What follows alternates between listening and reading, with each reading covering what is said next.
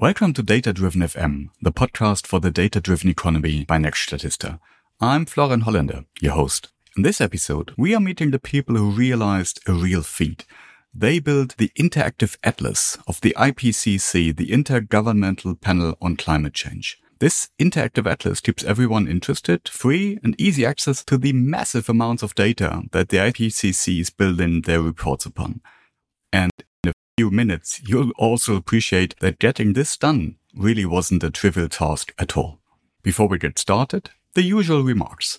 First, you'll find the show notes to this episode and all others at datadriven.fm. And if you do find our content interesting, please like and subscribe on Apple Podcast on Spotify. Now, let's get started.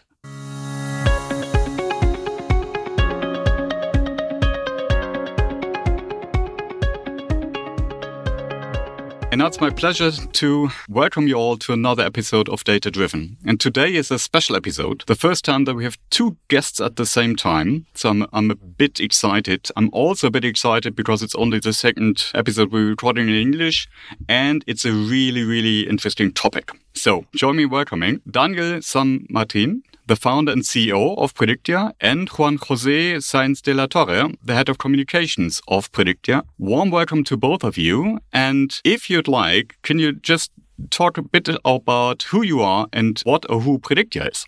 Daniel, maybe you can go ahead. Thank you for the introduction. Well, as, as you say, my name is Daniel San Martin.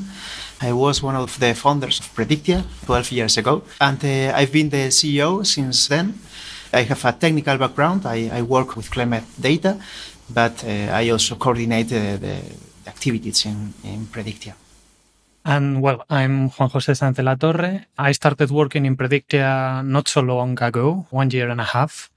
So I came into the company, but I have a background in physics, but that was 10 years ago. And since then, I've been involved in science communication, corporate communication, and marketing. Predictia, I can tell you a little bit about it if you mm-hmm. want. Uh, it's a spin off company in the north of Spain in Santander. At the moment, we are 12 people, and the company has been going on for the last 12, 13 years. So the company is a spin off company, and that means that the company started at the University of Cantabria in Santander. And it came from two research groups. Uh, one has to do with uh, data mining, with the data mining group at the university, and the other group is the climate uh, change research and meteorology research group at the university. So the founders came all together, founded the company in the spin-off. And the company, what we do is that we apply artificial intelligence and big data approaches to scientific fields. Uh, we have touched many fields in the past. We have worked uh, with health data, for example, and we also develop for specific uh, scientific fields. But our main focus lately has been climate change and meteorology. So for that, we provide a little bit of everything from all the timeline, uh, from short-term forecasting for weather that we go uh, really high resolution for that up to uh, 300 meters. And uh, a little bit of the work that we do focuses on climate climate change projections, on how to get long term climate change projections and the different scenarios. And for that, we put a strong focus on the uncertainty of these projections and also on how to make these projections actionable at a local level. You know, like they always say, uh, climate change is global, but you ha- need to think locally. Mm-hmm. So we try to help a little bit with that. When this episode is coming out, there will probably be one published with one of my colleagues, uh, Daniel, a data scientist from our team, and who has been working in his PhD with climate models of the Arctic ice. Uh, so our listeners will have a little bit of an idea already what it means to work with climate models and also the difficulty in making sure that there are computers that can deal with the models still to get data points that are rich and, and many enough so that you can actually derive something from it. And this is also, of course, how we got together because in, in the season of Data Driven, we're focusing on the intersection of data and the climate. And actually, what you guys are working on and what I'm excited to talk to you about today is very much also was the trigger to put the emphasis of our series for this season because the IPCC released an update and upgrade of its ongoing work this year. And in conjunction with the papers and the uh, presentations, there was an online tool published, the Interactive Atlas of the IPCC, where even amateurs like me can have access to all those climate models that are underlying the work of the IPCC or part of the work uh, being done there and give an easy or comparably easy for me way to dive into the data to see, okay, how does this relate to the region I live in? What is going on? What do the different models say? And if I understand correctly, Predictia made that interactive atlas, right? Yes, we were responsible of the technical implementation of the atlas. The atlas was designed in the IPCC, but uh, we were responsible of the technical components. José Manuel Gutiérrez, a researcher from the Spanish National Research Council, is one of the co-leading authors of the Atlas chapter of the IPCC in this assessment report uh, 6 and he was the one who proposed to implement this novel component in the IPCC because uh, so far the, the IPCC produced uh, only reports and uh, this was the first time that a web application was included in the assessment report. The proposal was based on a previous experience at a national level because some years ago we worked with uh, Jose Manuel and its group to implement climate uh, change scenarios viewer at a national level, as I say, in, in Spain for the Spanish Office for Climate Change. This viewer uh, was very welcomed by the climate community in Spain, so he proposed to implement something similar to this viewer but uh, a global level it was uh, difficult at uh, the beginning because it was the first time that the IPCC was making uh, something different. A web app. Yeah. yeah. a web app. So everything in the IPCC follows a very strict review process. So this new web app uh, was able to produce uh, many, many different plots, more than the, the plots that uh, can fit in a report. So it was quite complex at the beginning to make a proposal for the IPCC to, to implement this new new app. I want to remark that uh, we have not received any funding from the IPCC. It has been a, a collaboration between uh, Predictia and the Spanish uh, Research uh, Council. And uh, yeah, we are very, very happy with the results and the, um, the feedback we have had from the, from the climate community. Yeah, I can imagine because when we're talking to colleagues and, and also friends and family, of course, the new assessment report results were echoed in the media and they were also like cut together to comprehend messages. But when people wanted to dive deeper, and then went into the I don't know the webcasts of the IPCC and, uh, and even the presentations. Then, from an outsider's perspective, you're very much feel the weight of this collaboration. What I mean is the level of granularity and the attention to the wording so that it's really ensured that the basis is the consensus that has been found and there's no one talking easily and also lightly about it. So totally understand where this is coming from, but also, of course, makes it a bit hard and dry to go through, right, as a layman. At least when you go into the reports then and behind every sentence is okay the level of certainty uh, announced uh, etc so from the layman's perspective it's really really welcome to have a visual tool and say okay i can dive into this and get into touch with it. What i'd like to know is what the feedback of the science community was. Is this something that is of use to the scientists themselves or is this really a tool for the public to get into touch with this data mm, so maybe we can take a little bit of a step back and talk a little bit about the IPCC and their role. Because, like you said, from an outsider's perspective, sometimes it's so big, it's really difficult to grasp. So the IPCC is the Intergovernmental Panel on Climate Change, and this is the United Nations body for assessing the climate change in a global scale on how it's going to affect. So like you said, it involves many, many people. It's in the thousands, the number. It's hundreds of scientists, but it's also a revision by part of policymakers, governments all over the world, and so on. So to do this enormous effort, what they do is that they split the work into three working groups. The first working group, which is the group in which the work of the Interactive Atlas was done deals with the physical basis of the climate change. They handle the information that it's out there because the IPCC doesn't produce any information themselves. They just go out there, see the literature, they do this hard work of organizing it uh, and making sense out of everything that has been published. So the first working group deals with the physical basis of climate change. What are the drivers behind climate change? They deal with different scenarios of emissions and how this is going to affect the climate. The second working group deals with the impacts, the adaptation and the mobility. Like, okay, if the climate is going to change into these different scenarios, what does this mean for the uh, habitats, for societies uh, at different lenses? And the third working group deals with mitigation of, of climate change. What are the measures that we can take to lessen the changing climate? So the interactive atlas, like Daniel said, it's a portal that uh, lets you explore how the different climate change scenarios are going to be in the future, but from the lens of the first working group.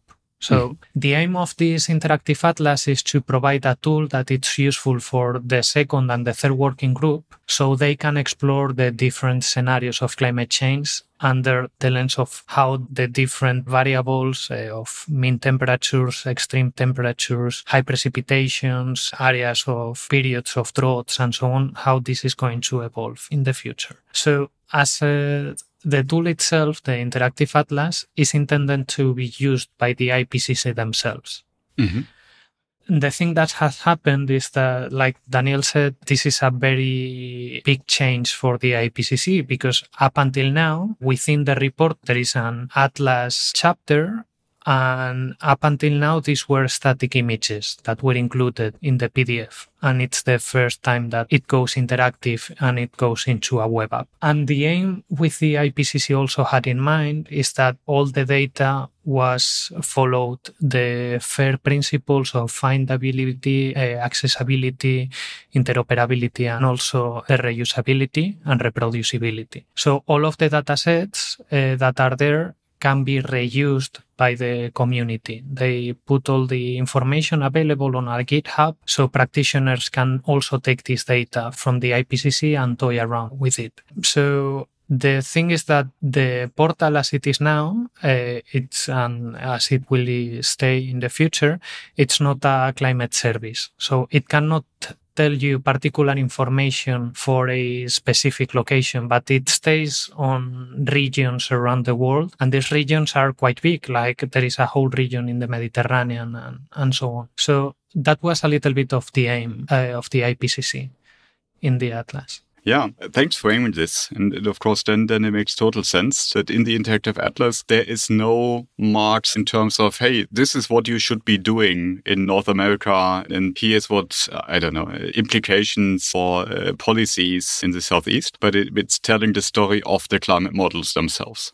Um, I've read in one of your blog posts that there was 1.5 million hours of computing time going into putting this together. So we started out a little bit in the political organizational complexity of the IPCC, but there must be also real data science and IT complexity behind getting this all together. Maybe you can give us a bit of an insider's perspective of what needed to be done to arrive at this easy to use and even uh, Creative Commons licensed data platform it sounds like that was quite a way to go. Uh, yes, as you say, it, has been a complex uh, work from different uh, angles. Not only the scientific component, but also the, the technical uh, process to handle with a very huge amount of data, of climate data, with its uh, specific formats and uh, well, problems sometimes that had to be quality controlled in detail. And the volume of data in, that we processed was about 100 terabytes of climate data. The final data set that is exposed by the Atlas is about one terabyte. So to make this post-processing, we spent more than 1 million of hours in a high-performance computing cluster provided by the, the Spanish Research Council many people work on this process, uh, not only from Predictia, but also from the Spanish uh, Research Council. There were computer engineers, uh, but also uh, climate scientists, and finally web developers, because uh, at the end we knew that uh, the Atlas was new. So in the first month, there were about half million of users in the first two weeks. So the, the web component need to work very fast to deal with this, this demand. So yeah, it, it was a multidisciplinary team And I, I can say that it was a very, very good team from the scientist part, but also from the technical part. Yeah. When putting together information for different climate models, uh, one thing I learned from my colleague, and I hope I, I, remember correctly, is that not every model is using the same uh, coordinate system, uh, so to say. So you can't just put them together and expect the same data points to match up on the virtual map. And I'm totally sure there are many other issues uh, that you have when you put such complex models that are complex in themselves together and try to have it displayed in a way that still makes sense. So maybe you can just give us a few examples of the challenges you met along the way. Yeah, well, different models uh, uses different uh, coordinates, as you say.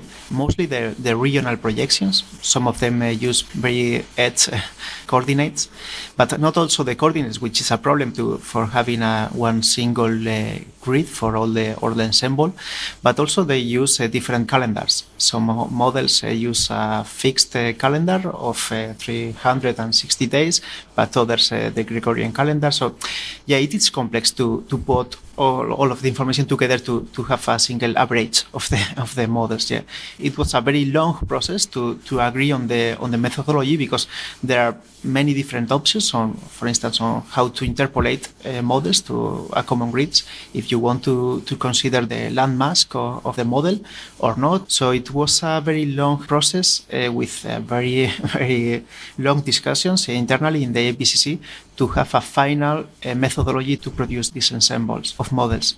But the good point, uh, we think this methodology is, is, is public, is open, because uh, complementary to the Interactive Atlas, there is a repository on, on GitHub where the main scripts for dealing with this, this data uh, are, have been published. So you can reproduce almost all the figures that are included in the chapter Atlas, but also the figures that are uh, produced by the Interactive Atlas. So the, I, we think this is a, a very important uh, point uh, that almost everything is, is open.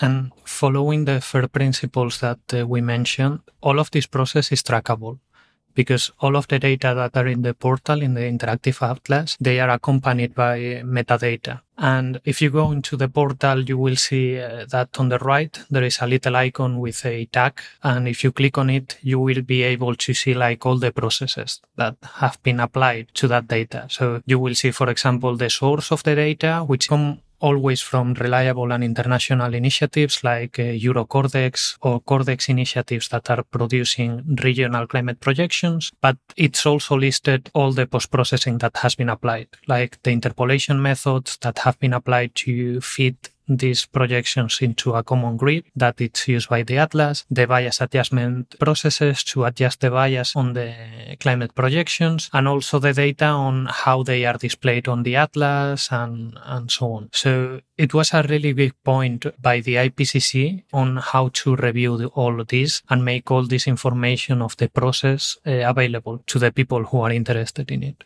And I, I, can only emphasize because uh, this is really interesting. I encourage everyone who's listening, and we put this in the show notes, of course, the link uh, to the Interactive Atlas to really go into there and, and, for example, click on metadata because it's not only there, but it's also structured. So you, you really see in detailed fashion what data sets was in there, in what spatial resolution, what extent, data collection, time periods, the transformation steps, and really in detail. Because for me, are just overwhelming, but I assume are the basis on which the scientists and, and uh, within IPCC and, and, and, others can say, okay, I can relate to this. I can uh, understand how they arrived at this visualization and both in, in, terms of trusting what you see and also in working with this as a scientist. I think that's the conditions, right?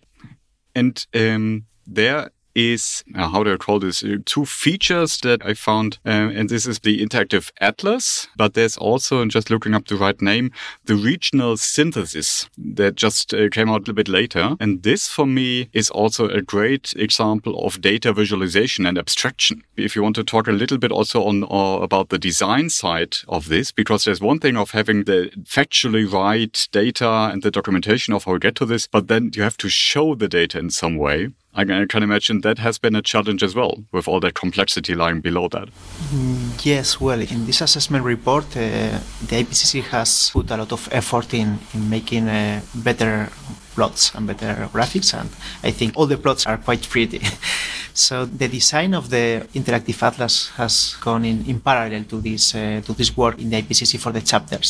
Mm. So in particular, the um, the new section that was released uh, last week, the regional synthesis, is like a flexible version of a plot that is included in the in the chapter uh, that is which is based on, on hexagons. It was uh, it was designed in the in the last uh, months, and uh, it was complex because they wanted to summarize the impacts of climate change in, in, in specific regions. So there were many different dimensions, and they want to to put everything in the same plot. So we based on the on the hexagons plot that was proposed in the for the chapter, and we tried to make it more flexible to put more dimensions like the the trend, the attribution, and, and so on. It was released last week, as I say. So we are still still waiting for the feedback of this. But at least it is, uh, I think it is quite nice visually, but uh, we hope that uh, it is also useful to analyze all the dimensions in, in one single figure. Yeah. For us, we are also often still working in PowerPoint and, and trying to visualize complex things. I'll be sharing this with our graphics department for sure and say, hey, look, the charts that I'm making, they're not complex. This is complex and it still works. uh, a big part of the front end development when our efforts went into making a design that were that works well yeah. and things that, that something that uh, is such it's difficult to tackle sometimes like accessibility for example making sure that all the palettes on the colors are color blind friendly. This was uh, tackled by the IPCC themselves, who passed on to us the right palettes of colors to use. But there are many, many small details when it comes to design that, like small adjustments and so on, that uh, were a big part of the revision process with the IPCC. Yeah, I, I, can imagine this, especially for the regional synthesis. Um, I appreciate that it's accessible in various uh, ways of display. So there's the map display, there's these, these really beautiful combination charts, which I, I, assume are a bit of a challenge then when we talk about all types of accessibility. But there's also much more basic tables uh, when you go through the regions. So I assume that really for most of the cases where people want to access this data, uh, regardless of uh, limitations and what they can see or how they access the internet, uh, everyone should be able to find most of the information there and, and really appreciate this. Is there, from the results in the, in the interactive atlas, was there something along the way where either you're you're especially proud of that that this worked, uh, or something where you find surprising challenges along the way? Because I mean, you've been working at, as Predictia with this type of data, with this type of modeling for many years, but still, was there something new in there? Well, uh, yeah, as you say, we have been working uh, with climate data for, for many years. So the scientific issues were not uh, new for us, or even the technical ones. But for me, what made this project different is was the, the impact. Working for the IPCC has a huge impact in, in the whole world. In fact, uh, in the first two weeks, there were users in the Atlas from 233 countries, almost wow. every country in the world. wow. So yeah, for us, uh, I think this was the, the most uh, surprising part, uh, making some tool that is useful for almost every country in the world. And also another thing that we learned a lot. Like Daniel said, on the scientific side, it was like, okay, this project is quite big in terms of quantity, but the checks are there. You are used to work with this data and so on. But in terms of governance on how to deal with the feedbacks, uh, how is the IPCC process of approving everything, which is very thorough. In total, I think there were more than 70,000 comments on the Atlas.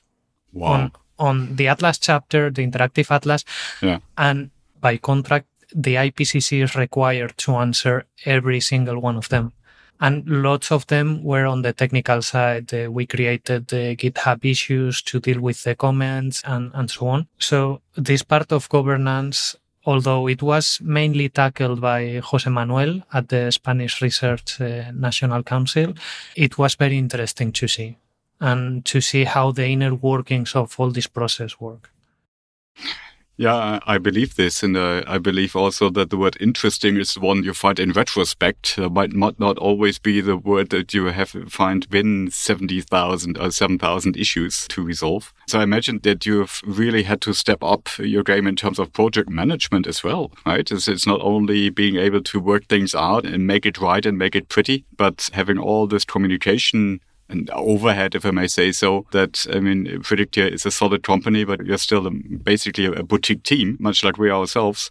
So how many people did you have involved in this? Was this an effort for the whole company, basically? Yeah, almost the whole company, yeah. I think the Atlas team was uh, about uh, 20 people working on the tool, and uh, from the Spanish Research Council and from Predictia. So yeah, in the case of Predictia, Predictia almost everyone contributed in processing data, making the content, and so on. Yeah, it has been a collaborative work. Yeah. The version that is public is the third version of the Atlas. There were two previous releases, but uh, they were private. so this has been a very long process, three years working uh, in this tool. So. Wow. Okay. And and when was the first release uh, published internally? Uh, I think it was uh, three years ago. Uh, yeah. So so three years was the first release. So you've been working longer on this, uh, even. Yeah. yeah. yeah. Yeah, well, wow. the, the, first release was very based on this previous experience in, in the tool at a national level. But uh, yeah, every time there was a deadline, it was uh, like a, a, nightmare from the project management. There were many, many comments, uh, and you had to reply everything. So yeah. Yeah, but, but great to see then that uh, there's really a worldwide, a world, not, not wild, worldwide response to see that really this has an impact that uh, certainly pays off all the efforts that were put into it. And are there plans to further work things out, to iterate on this atlas together with the IPCC? Or is this the one you're putting out and then you'll see if another request comes from the IPCC themselves? Well, the, the IPCC atlas has been published and won't have new features in in the next years. But uh, the, the Spanish government has expressed its interest in providing support to the tool as it is now. So there will be support for users and also for fixing some errors and, and so on. And additionally to this support, also the Copernicus uh, Climate Change Service has expressed uh, its interest in extending the Atlas, in making a new version that extends the features that are included now in the, in the IPCC. But uh, we are working on that, on defining uh, these two different supports. Yeah, yeah, cool. But uh, it's good to hear that this will be kept alive because there's one thing putting it out there, but uh, enabling others to work with this. Of course, a certain level of support, which is effort that doesn't come for free. Of course, that's great to hear. Maybe this is the time where we can look a little bit into also the other parts of Predictia, because although we just heard this really took up most of your company for a long time, there are even other things going on. And there's one thing I wanted to go into because it's also right in our alley when it comes to data and the climate. And that's a new service that you launched that's called Climate Just. And I'd be interested to hear what Climate Just is and what the offering is that you have put out. Um, so Climate Just or Climate Just, it's a web service. What we want to do with that, it's to offer people that it's working on climate change mitigation, adaptation, everyone that it's involved in, in climate change to be able to obtain local actionable climate change projections. Mm-hmm. And what we mean with that, if you go to the interactive atlas, you will see that there are some variables like temperature and, and so on that it's uh, bias adjusted. Like, for example, if you go into the atlas and you see temperature above 40 degrees Celsius, you will see that you have an option to select bias adjusted uh, for this variable. So what many people outside of the climate community are usually not aware of is that the climate change projections they come from simulations that are run on supercomputers and these simulations are either global covering the whole world or regional. They focus into one region of the world and this region can be like the mediterranean or the whole europe and so on. So they have a limitation. They take a lot of computational power to run and they have to be limited to a specific resolution like 12 kilometers for example in the case of the eurocordex which is for a region covering the whole Europe. And this leads to uh, biases. If you go to a specific point and you go to a specific location, for example, here in uh, for Cantabria, you want to see the climate projection, how the temperature is going to evolve in Santander, in the city, and you compare it with the results of the modeling for a period of time that has already occurred, you see that the historical records of the uh, weather stations here in the city and the results of the climate models, they do not match and they are like systematic biases. So there is a process that it's called bias adjustment that uses these historical observations to correct the biases in the climate projections. So you are able to use real data coming from in situ observations to adjust the results of the models. But this process has barriers of access. Like mm-hmm. there are several statistical techniques to apply. There is no one size fits all approach. You have, if you are interested, for example, in climate extremes, you have to apply one technique. If you are interested in adjusting the biases in the mean temperature, for example, you have to apply other techniques. And it's not always easy to know which one to apply. Mm-hmm. So a while ago, I think it was uh, two years ago, uh, we applied for funding for the Copernicus Climate Change Service. And the project, it was ClimateJust, was to provide a web service that enables the user to, it's sort of like a Netflix of climate change projections where you log on to the platform, you register and you say, okay, I have this data set of climate projections, which can be CMIP 5, CMIP 6, Eurocordex. You have there global and regional climate change projections. You can upload also if you have your own meteorological records that you have because you have bought them, these datasets or so on, or you can select a specific dataset that it's ERA5 land, which is a reanalysis uh, dataset that offers you like uh, high resolution climate data for the past and you can use this dataset as a reference for a specific location that you want. So let's say that you are working on a mitigation project in a region of Germany and you are able to select, for example, the city of Berlin. Mm-hmm. And you are able to obtain the climate change projection that it's adjusted for Berlin.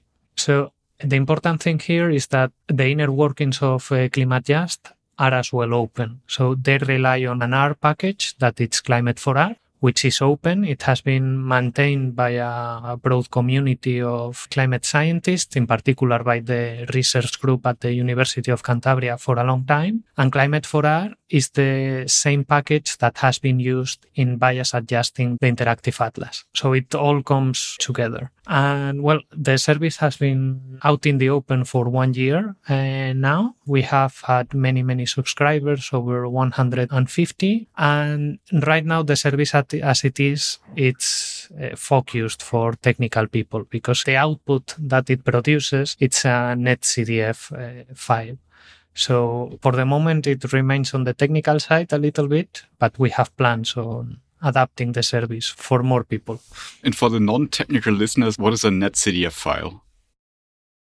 Oh, I let Daniel answer that one. yeah, well, netcdf is a data file format which is able to store multidimensional data.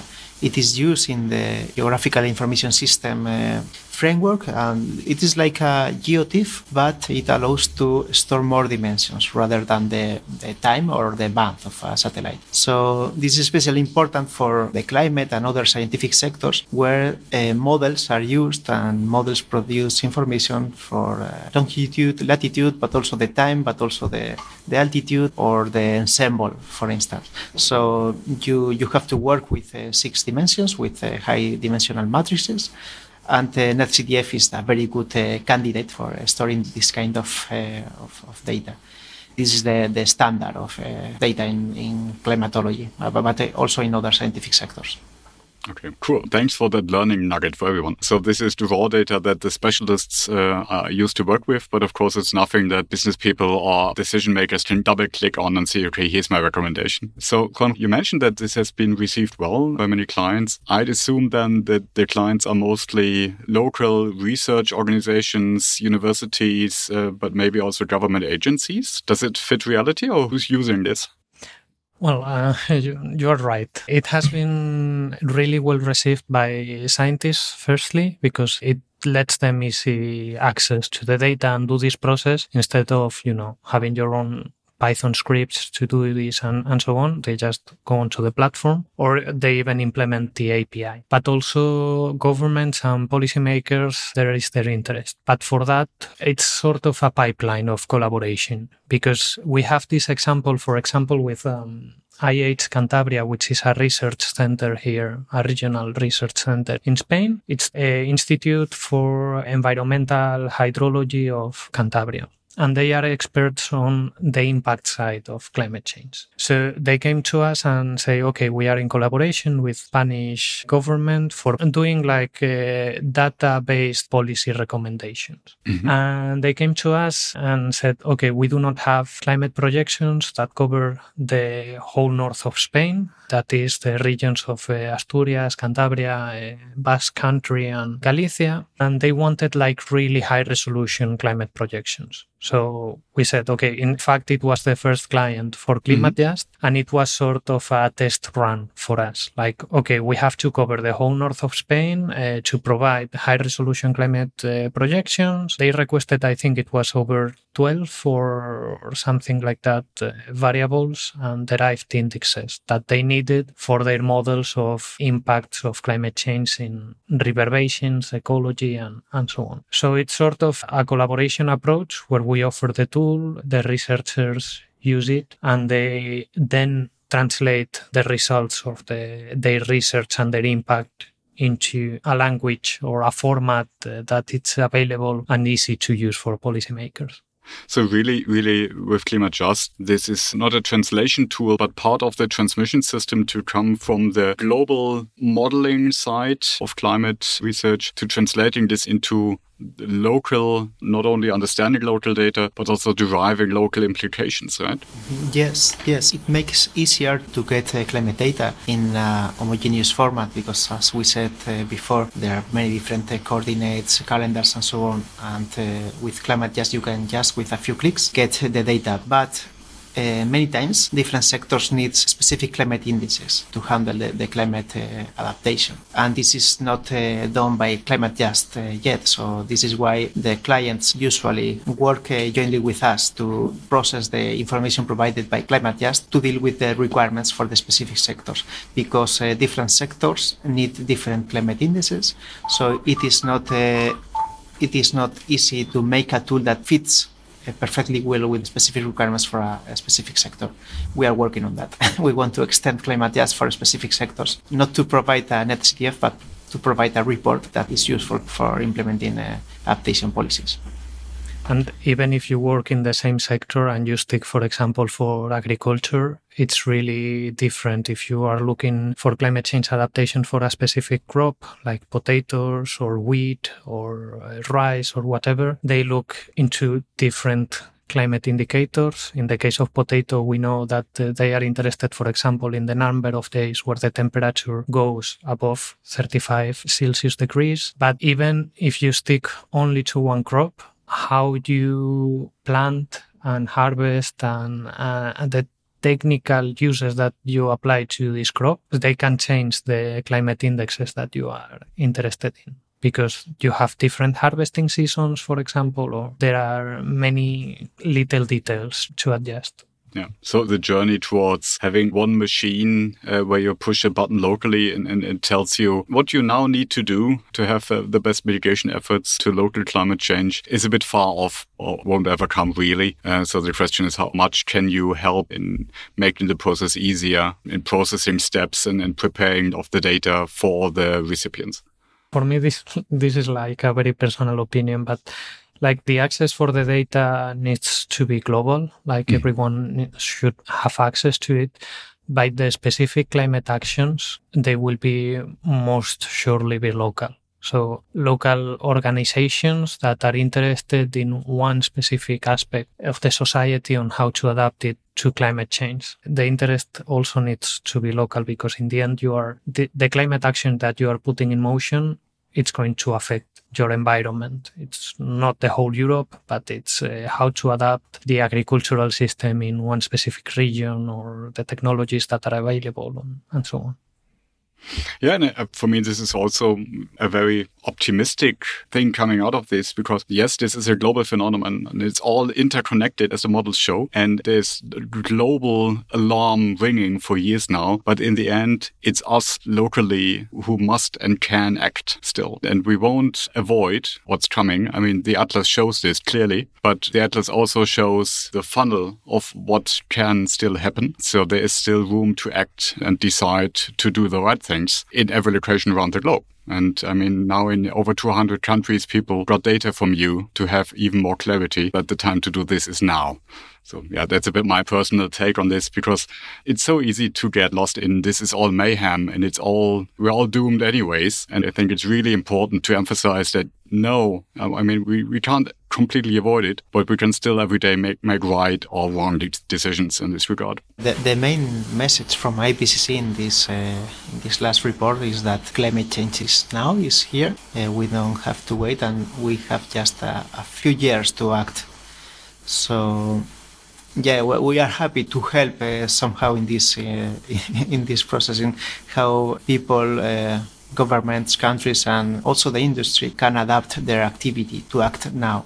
So yeah, providing some uh, small help, but uh, yeah, we are we are quite happy to, to with, with our contribution to, to this global problem. I think that's the perfect ending statement, really. And Daniel and Joaquin, thanks so much for joining us today and giving us a glimpse into what uh, went, the whole work and, and efforts that went into making this data available. Really much appreciated that you shared so much of the information and also of the challenges you met along the way. And yeah, let's wrap this up. Greetings go out from Hamburg to Santander. It's been a pleasure to, to be here with you. Thank you for having us. Bye-bye. Bye. Bye.